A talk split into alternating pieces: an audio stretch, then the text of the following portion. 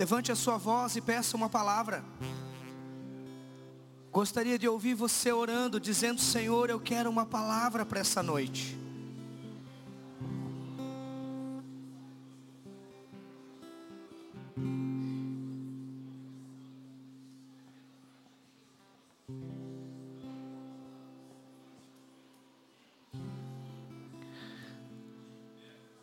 Pai, o Senhor nos disse que nos últimos dias o Senhor colocaria uma fome, mas não uma fome de pão, uma fome de ouvir a tua palavra.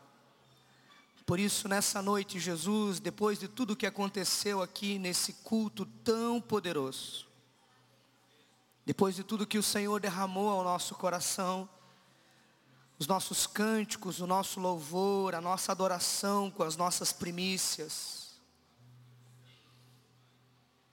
Mas agora chegou o momento mais importante do culto, Jesus. A primazia de tudo aquilo que o Senhor quer fazer para nós. Sempre será e sempre foi a partir da tua palavra. Por isso nós invocamos o espírito de profecia no nosso meio. Vem sobre nós. Toma esse ambiente com a tua glória o nosso coração esteja preparado para ouvir o teu recado. Que o teu recado seja exortativo, que o teu recado seja de orientação, que o teu recado seja de correção.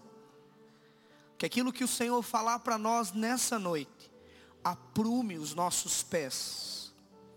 Que a tua palavra seja aquela, aquilo, aquilo que ela sempre foi, luz e lâmpada para o nosso andar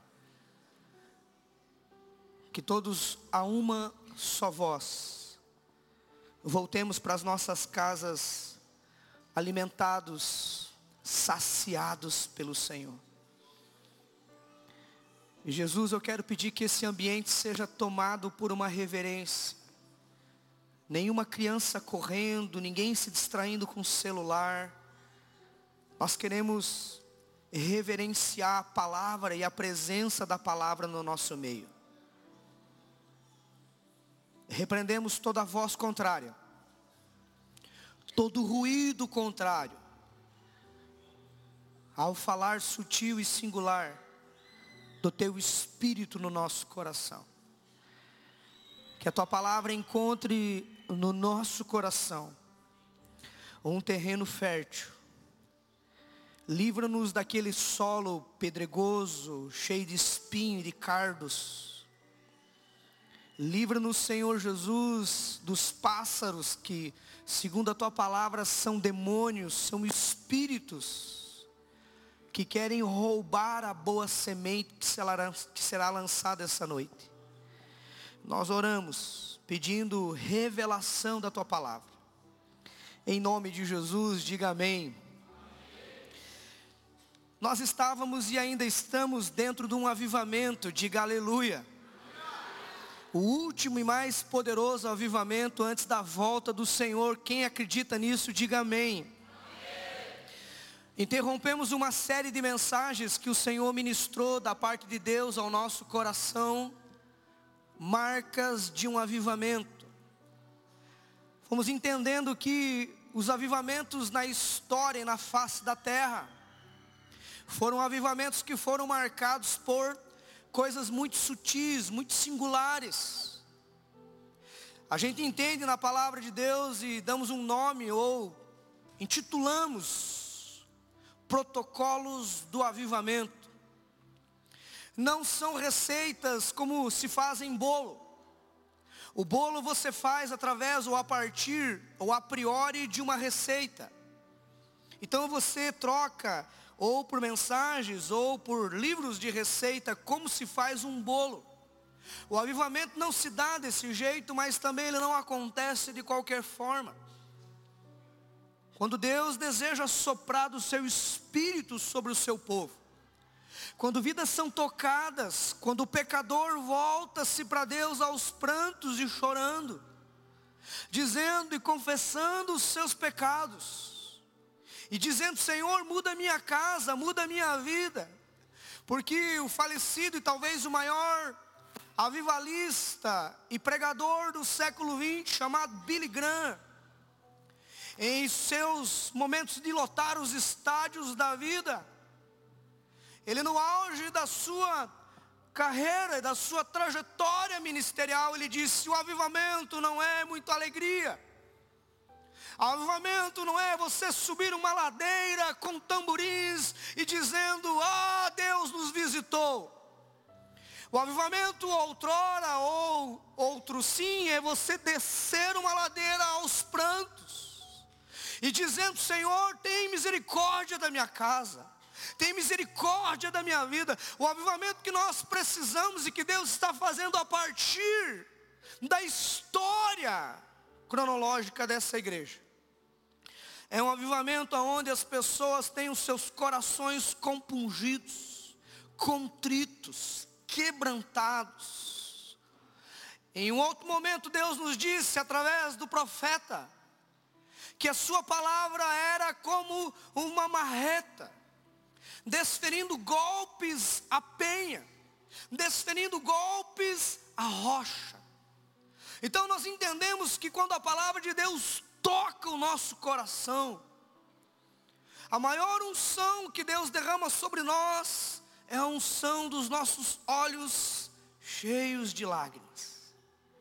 Então eu falei esses dias e a gente vê um dos nossos pastores em apresentando um dos seus sobrinhos, olhando para sua mãe e apenas um aviso, e num momento até descontraído, ele começa a chorar.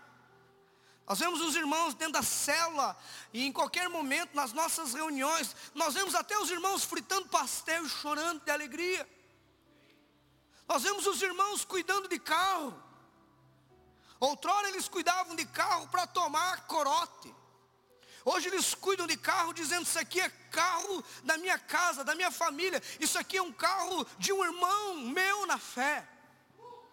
Nós conseguimos perceber que o Espírito ele deseja com intensidade, olhe para mim, me preste a sua atenção e evite se movimentar, inclusive você da intercessão, diga amém.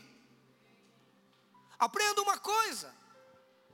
Quando o avivamento invade uma casa, quando o avivamento invade um coração, inevitavelmente nós nos levantamos como luz e aonde formos. A luz, ela é espalhada. A luz, ela é aquele facho de iluminação no meio das trevas. Na verdade, o avivamento que nós acreditamos é o avivamento que não foge da raia, mas que entra. É o avivamento que diz o seguinte: eu não vou retroceder, eu vou avançar. É o avivamento que diz o seguinte: eu fui colocado nesse lugar, eu não vou arredar o meu pé daqui, enquanto as coisas de Deus não forem estabelecidas nesse lugar. Nós não somos um povo que foge, nós não somos presas, somos com o leão da tribo de Judá, os caçadores de Deus. Há caçadores de Deus aqui, chacoalhe quem está do teu lado, diga assim: você é um caçador de Deus. Tim LaHaye, em seu livro Caçadores de Deus, ele começa em um grupo dizendo o seguinte: vamos procurar Deus até encontrá-los. Irmãos, a movimentação está me inquietando. E eu quero pedir que você ajude, não atrapalhando. Lá atrás estão se cumprimentando, se conversando. Depois vai ter um momento para isso. Eu estou exortando você antes de expor o teu nome. Sente-se.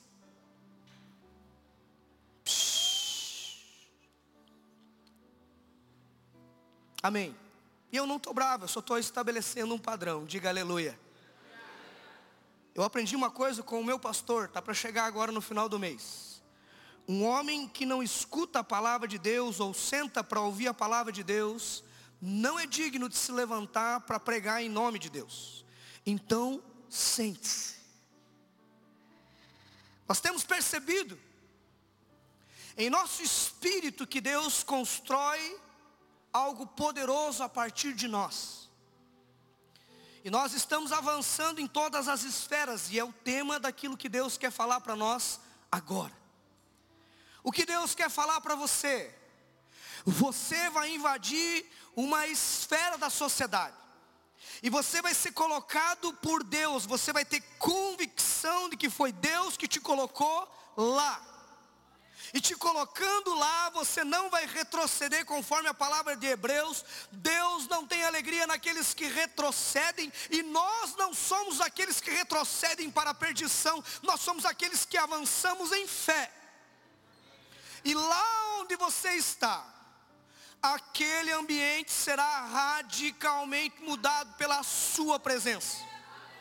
Avalie comigo e me preste a sua atenção. José foi tão intencionalmente protagonista de mudar ambientes, que o próprio Faraó, entre outras pessoas que tiveram ação com José, chegaram a falar: Tenho visto que por tua culpa Deus tem me abençoado. Aonde você está? Aonde Deus vai te colocar, as pessoas olharão para você e falarão: por tua culpa, Deus está me abençoando, e nós seremos culpados. Essa é uma culpa santa. Todo mundo será espalhado nas faces das sociedades de Matinhos, do Paraná, do Brasil e das nações, e as pessoas falarão: por tua culpa, eu estou sendo abençoado. Faça barulho, diga aleluia, diga glória a Deus. Então essa é a ênfase daquilo que Deus quer falar para mim, para você, em Isaías capítulo 60. Estamos ocupando todas as esferas. E o que é melhor, faremos diferença em todas as esferas. Isaías capítulo 60, o verso 1 até o 7 diz assim: Levante-se e resplandeça, porque vem sobre ti a tua luz, e a glória do Senhor nasce sobre ti, porque eis que as trevas cobrem a terra, e a escuridão os povos, mas sobre você resplandece o Senhor, diga aleluia, e a sua glória vem sobre ti. O verso 3 diz: As nações se encaminham para a tua luz, reis irão ao teu resplendor que nasce em ti. Levante os teus olhos ao redor e veja. Todos esses que se ajuntam vêm ter contigo. Teus filhos se achegam de longe tuas filhas são trazidas nos braços. Então,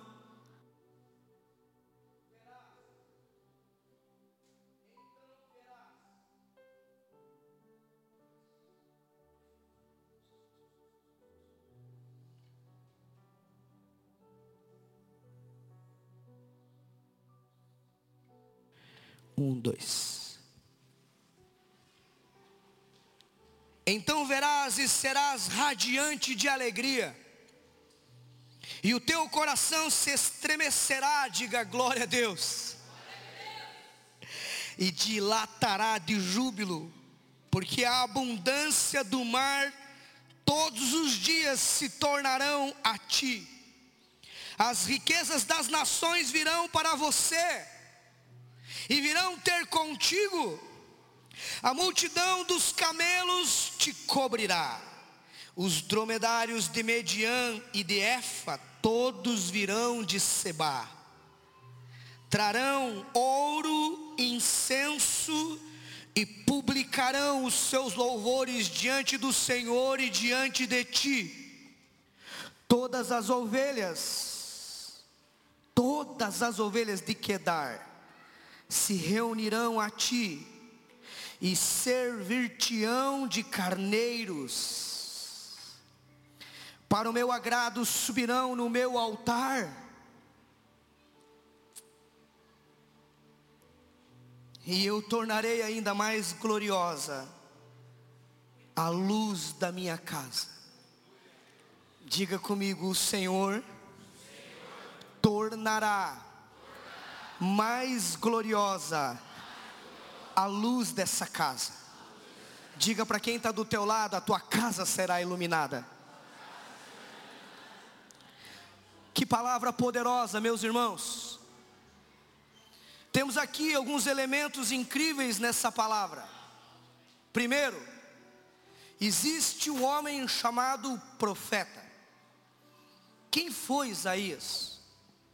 Isaías foi alguém instruído nas suas melhores escolas.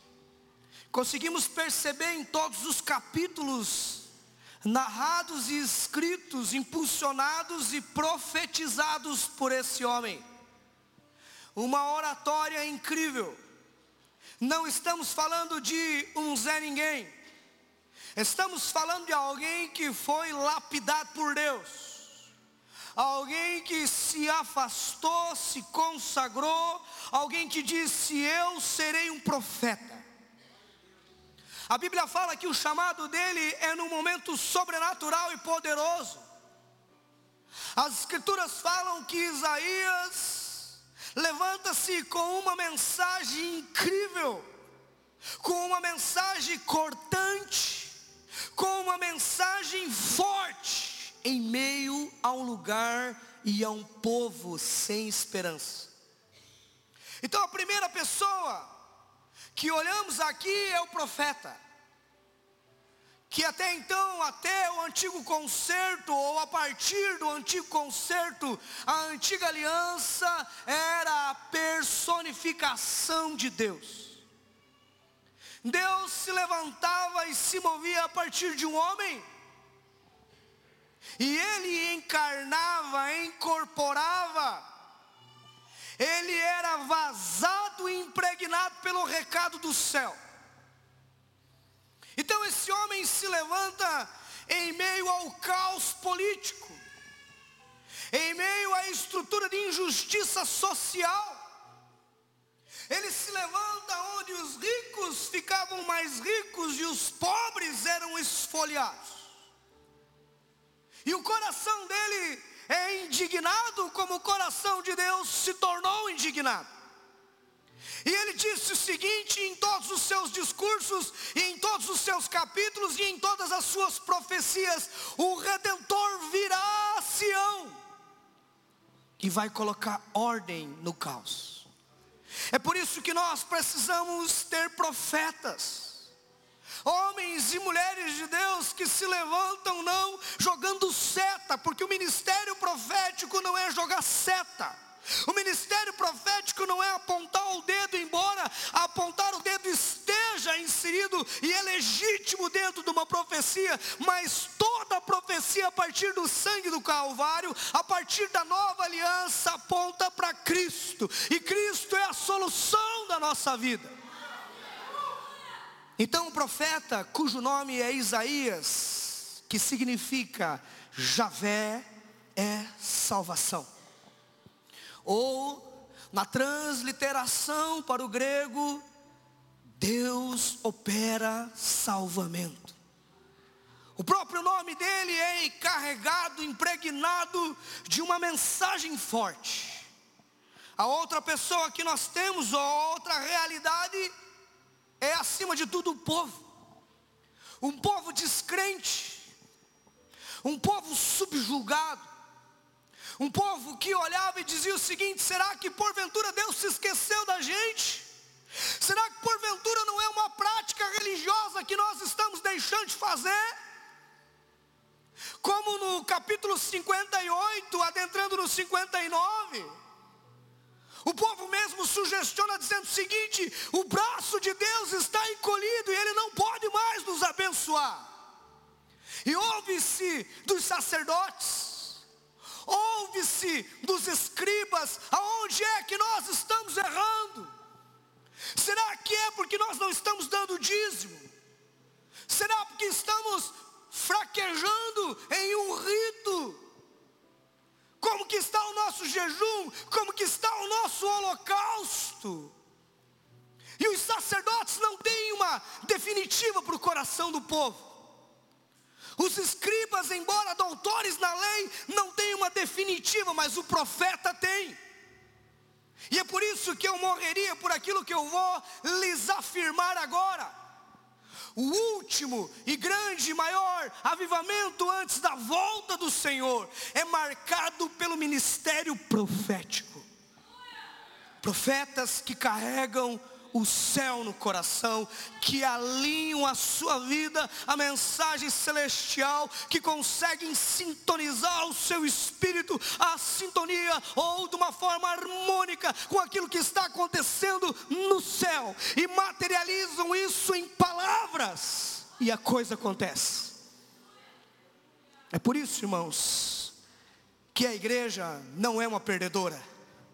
A igreja é uma vencedora. A igreja não está com um plano B. Nós sempre fizemos parte do plano A de Deus. E a igreja marcha, avança, e a igreja se levantou nesses últimos anos e de uma forma radical no Brasil para governar. É por isso que tem políticos com medo da igreja. E eu não posso ter uma palavra branda para eles. Fiquem com mais medo ainda. Porque os valores, como disse o próprio profeta, que a justiça corra como um riacho nas cidades. Daqui para frente, vocês tiveram o tempo de governar. Daqui para frente, o cordeiro assentado no trono governará. Nós não acreditamos, isso não é uma teologia escapista ou triunfalista. Tudo vai ficar bem, nós não estamos com esse mantra. Nós entendemos que a partir da glória que está sendo liberada na sua vida, como disse o texto, se levante porque chegou a hora de brilhar, porque vem sobre ti a tua glória. Há uma glória a ser despejada e está sendo agora na sua vida, diga amém. E essa porção de glória manifestará os valores do reino aonde você está. E as pessoas falarão: essa casa, essa empresa, esse colégio, essa escola, esse hospital, aonde eu fui colocado, essa loja de venda de carros, aonde eu estou não é mais a mesma. Por quê? Você é o culpado. A graça de Deus se manifesta. Os valores vão aumentar na conta bancária os contratos se fecharão com maior excelência, porque Deus do céu falará: tem um daqueles que é meu lá dentro, e se tem um daqueles que é meu lá dentro, eu tenho o direito e a bênção de estender as minhas mãos, porque quando um justo dentro da sua empresa, ou dentro de qualquer área específica que foi colocado por Deus, levanta as suas mãos santas ao céu, dizendo: Senhor, eu estou aqui. Deus diz assim: pode liberar uma bênção sobre ele. E isso afeta todo mundo. Irmãos, eu vou falar um negócio para vocês. Quando eu digo isso, algumas coisas precisam ser definidas no nosso coração. O que é ego, o que é orgulho, o que é prepotência, ufanismo, vaidade e o que é convicção. Eu entendo, irmãos, que onde eu e você colocamos os pés, Além de Deus nos dar por possessão e por herança, aquele lugar está destinado a triunfar. Todo lugar, todo lugar que você colocar, a planta dos pés eu tenho te dado. É a universidade, Deus te deu. É uma empresa nova, Deus te deu. É um casamento, você que está solteiro e solteira, diga aleluia, Deus te deu. Porque Deus está dando coragem para o seu povo. Tomás de Aquino, em sua Suma Teológica, ele diz o seguinte: não está no playlist do Novo Testamento a coragem como um dom, mas deveria.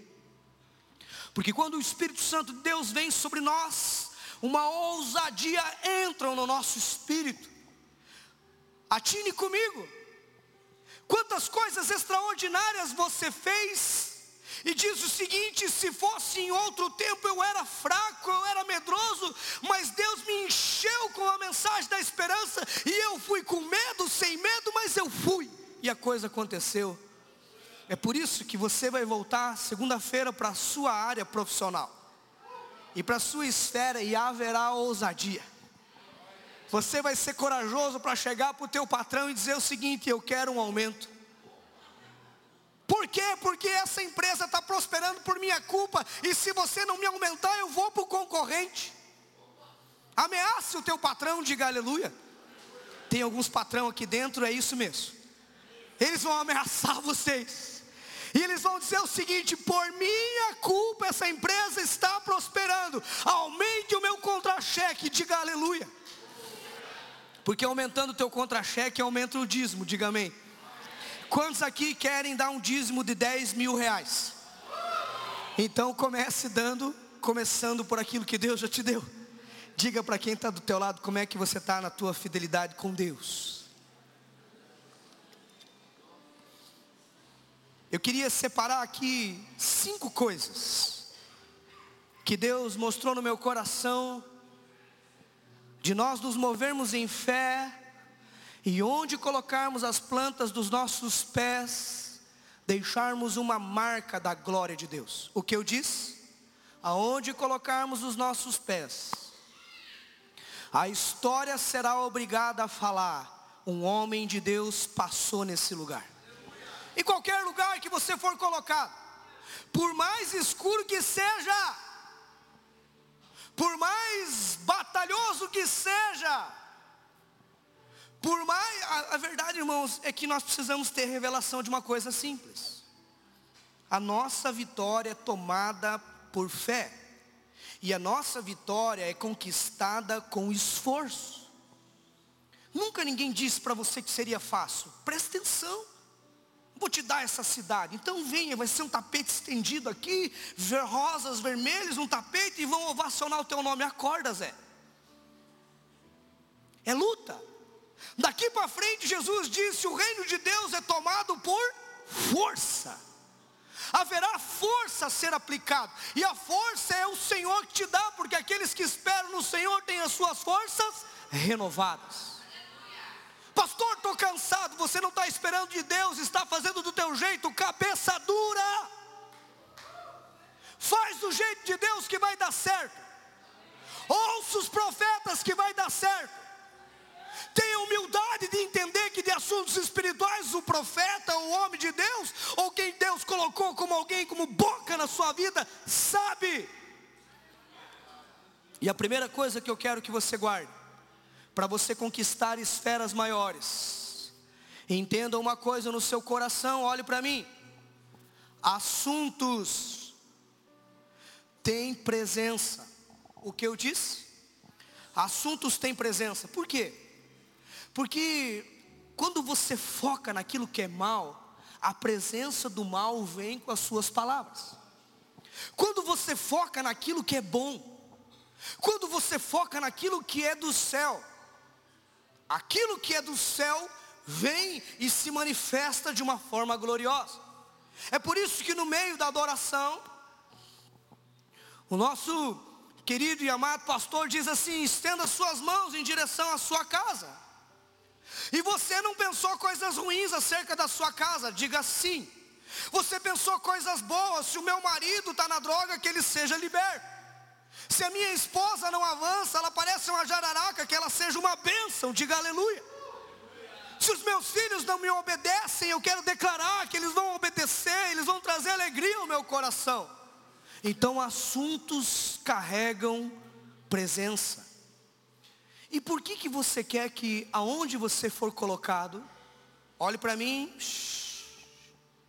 as coisas mudem se a tua linguagem não muda? Irmãos, às vezes a gente se depara com alguns irmãos e nós mesmos em nossos espíritos não mudamos a nossa fala. Atinamos naquele problema, atinamos naquela traição, trazemos à tona o desconforto, exaltamos o problema a despeito do glorioso e majestoso Deus que nós temos. Parece que eu estou lembrando de uma história onde havia dois passarinhos pendurados em um fio. E de repente um deles disse assim, cutucando o outro, está vendo lá embaixo. O outro disse o quê? E eles olharam e tinha um povo agitado, falando de dinheiro, falando de crise. Olha, a crise está vindo aí. Esses dias o cara me mandou um vídeo de 10 minutos. Eu não sei como é que manda um vídeo de 10 minutos no WhatsApp, deveria ser proibido. como áudio também, diga aleluia. Esses dias o irmão me mandou um áudio de 17 minutos. Eu falei assim, é muito mais que um podcast, é um audiocast. E eu, como sou muito rápido e a minha praticidade, eu disse assim, irmão, pessoalmente nós nos falamos.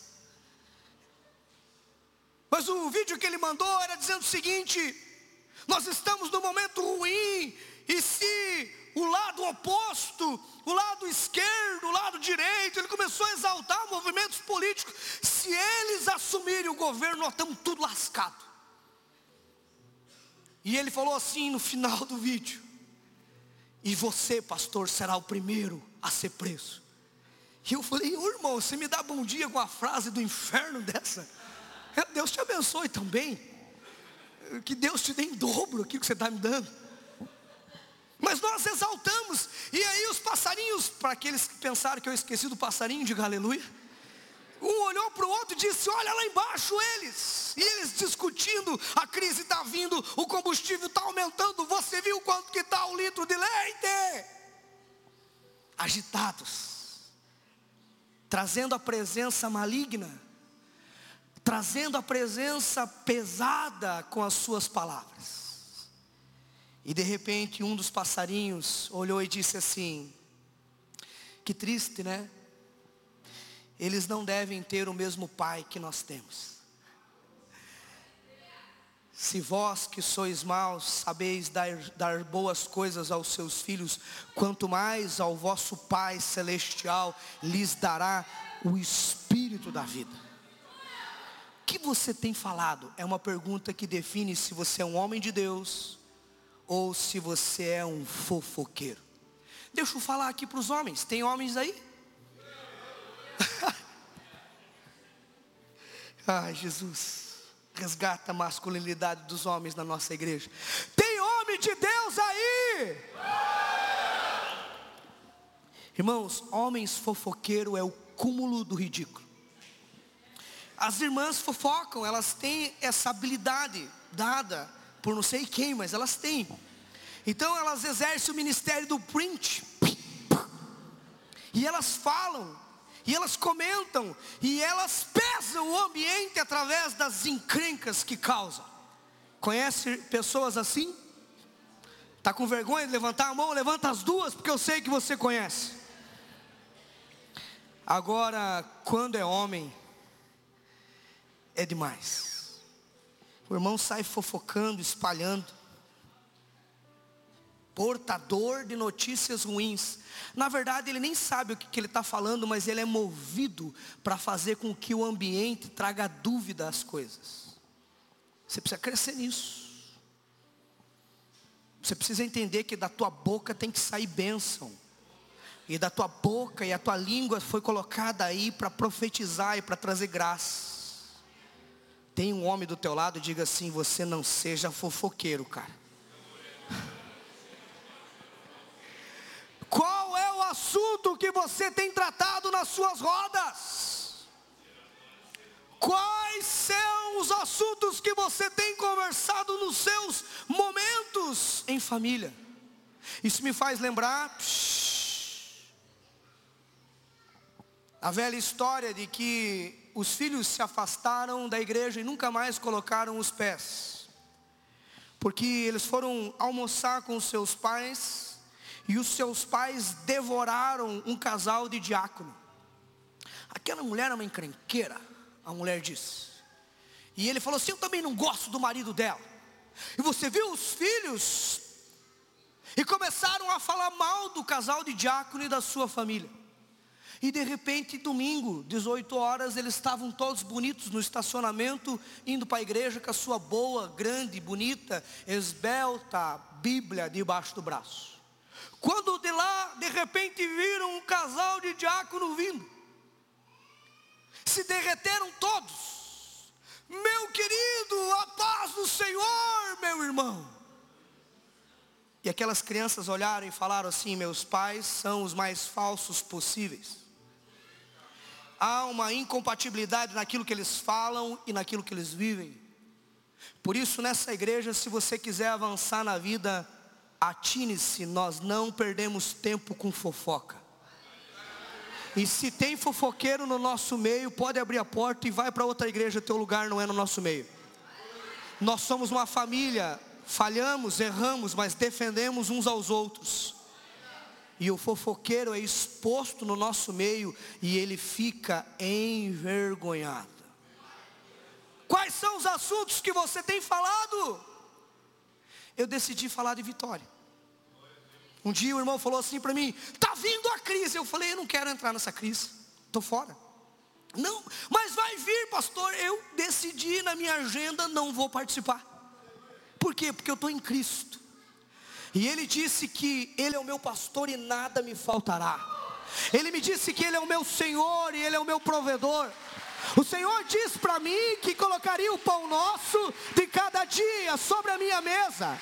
Alguém acredita nisso? Diga aleluia. Não mexa no som, diga amém. Mantenha o som, diga aleluia. Tá tão bom assim, diga glória a Deus. A segunda verdade, qual é a primeira? Dê atenção àquilo que você fala. Diga para quem está do teu lado, fale coisas boas. A segunda verdade, olhe para mim.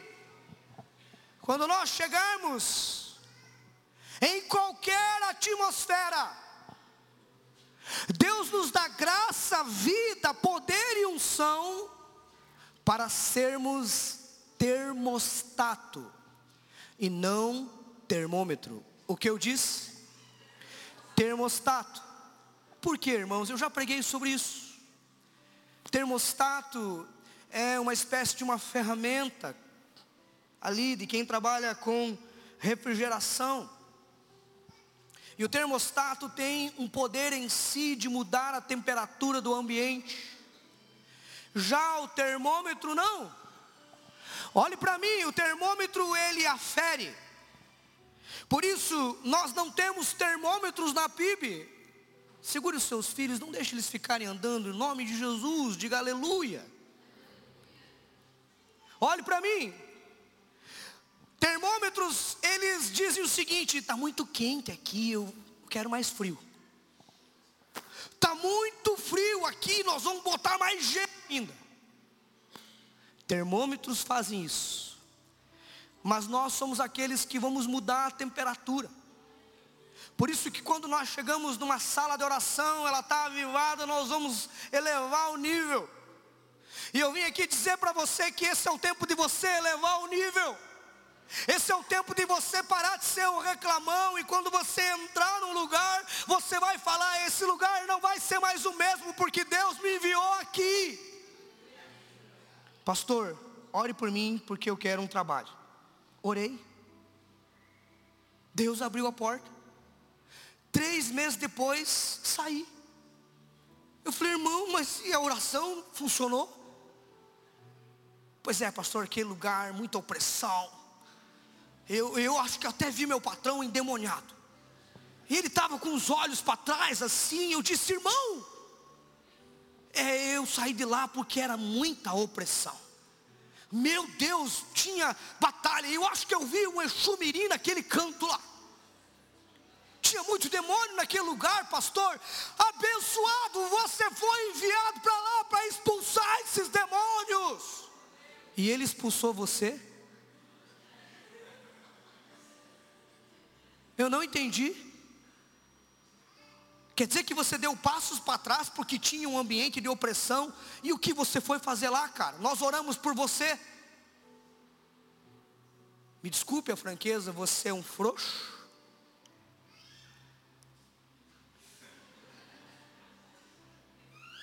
Ou você é um homem de Deus? Irmã, você foge da raia ou você cai para dentro. Então as atmosferas são mudadas quando nós colocamos os pés, porque a Bíblia diz: não se esconde a luz debaixo de uma cama, mas se coloca num lugar alto em destaque para que possa iluminar a todos. Isso me faz lembrar um dia em que eu entrei numa empresa E eu vendia pastilhas para os prédios e para decoração nos ambientes arquitetônicos, como banheiro e etc. E de repente, a patroa, dada a nova era, todo dia pela manhã ela pegava um incensário e ia defumando sala por sala, era cinza e cheiro de macumba. E ela falava é para purificar aqui esse negócio. E um dia Todo dia, irmãos, eu, eu fico entendendo assim que o diabo, ele perde quando um homem de Deus entra em um lugar. O que eu disse? Diga para quem está do teu lado, o diabo perde quando você entra. Eu fui orar com um pastor, e o pastor disse para mim assim, cara, você está debaixo de opressão, tome cuidado. Aquela palavra não entrou no meu coração.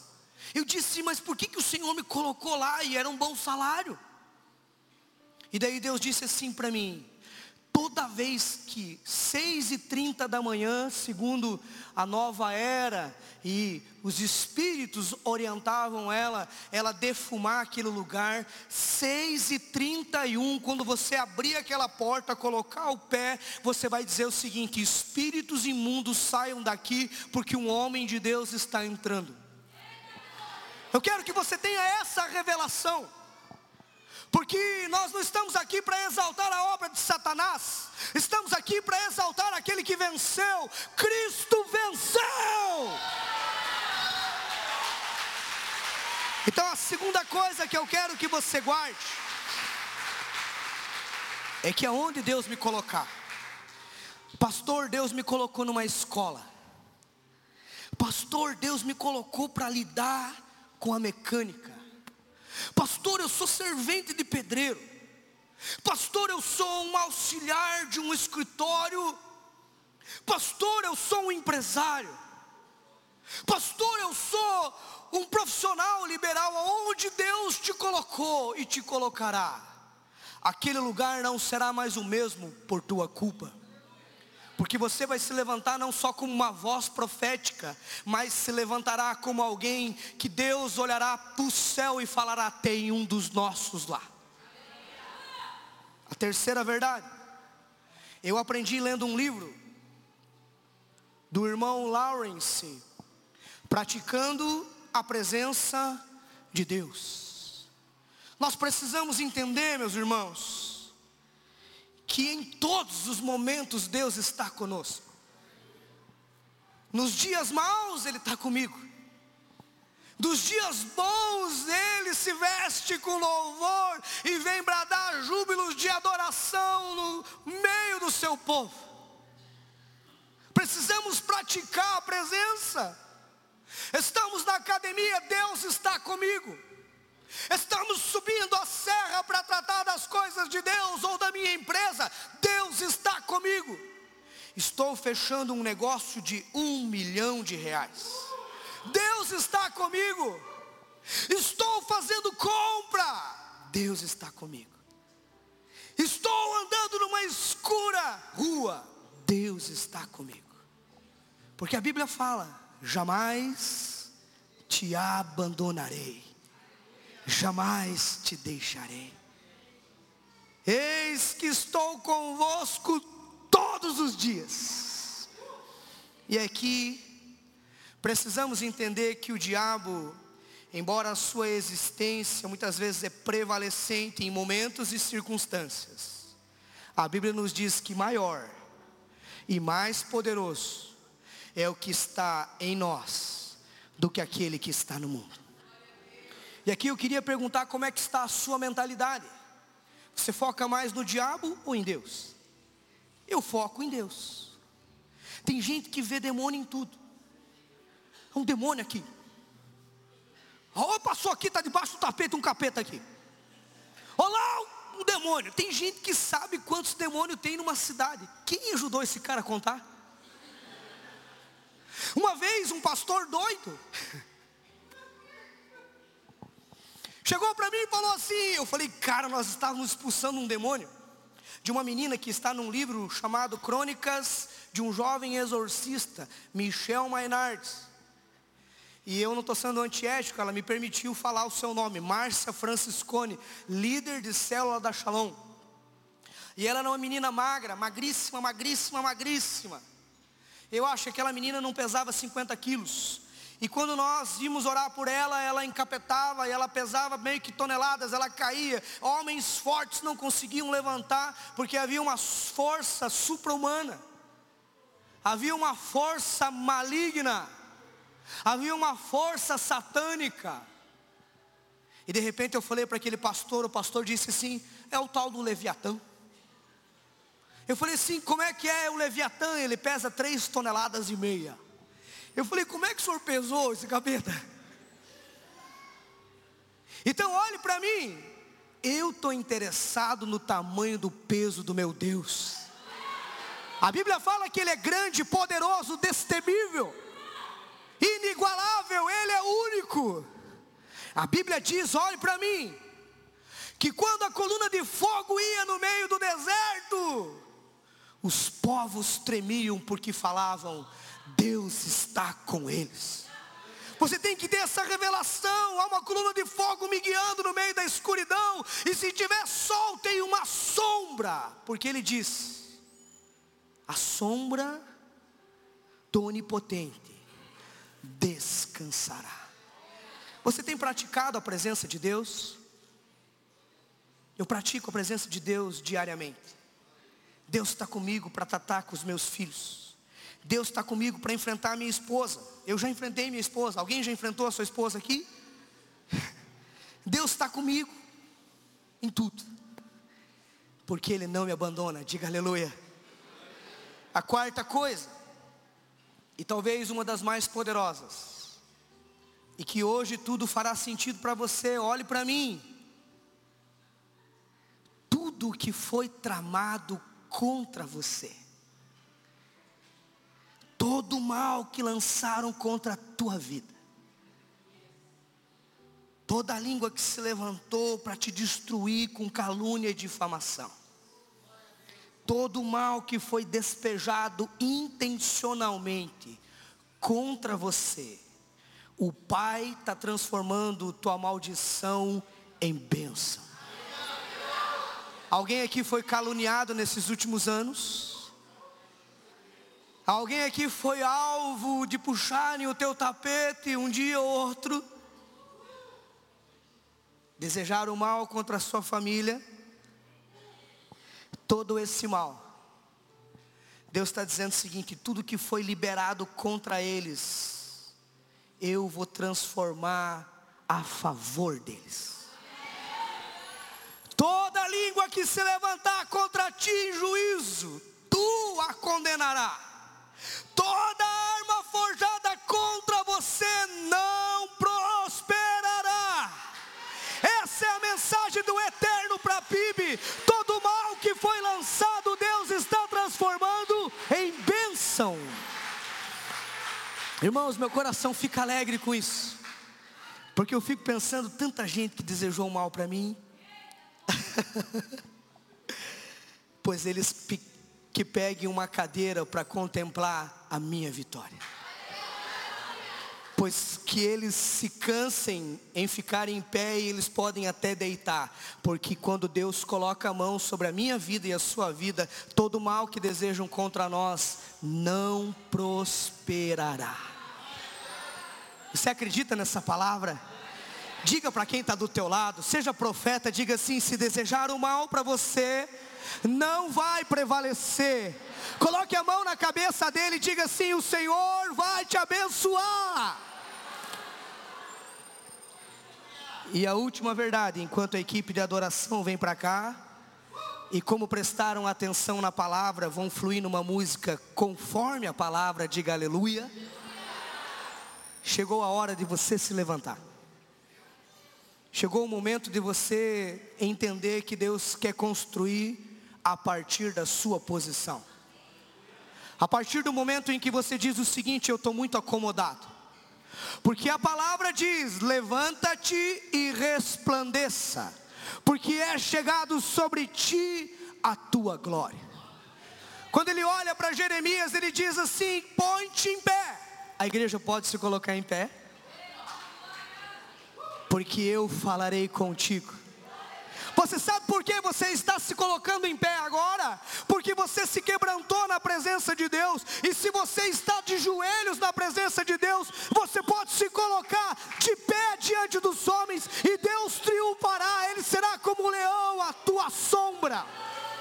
Levante as suas mãos em direção ao céu.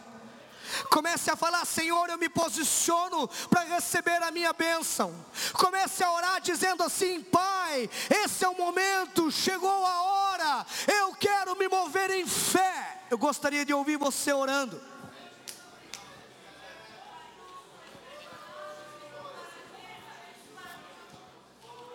Você consegue imaginar os lugares que o Pai está te levando? Você consegue vislumbrar os lugares de possessão que o Senhor te dará?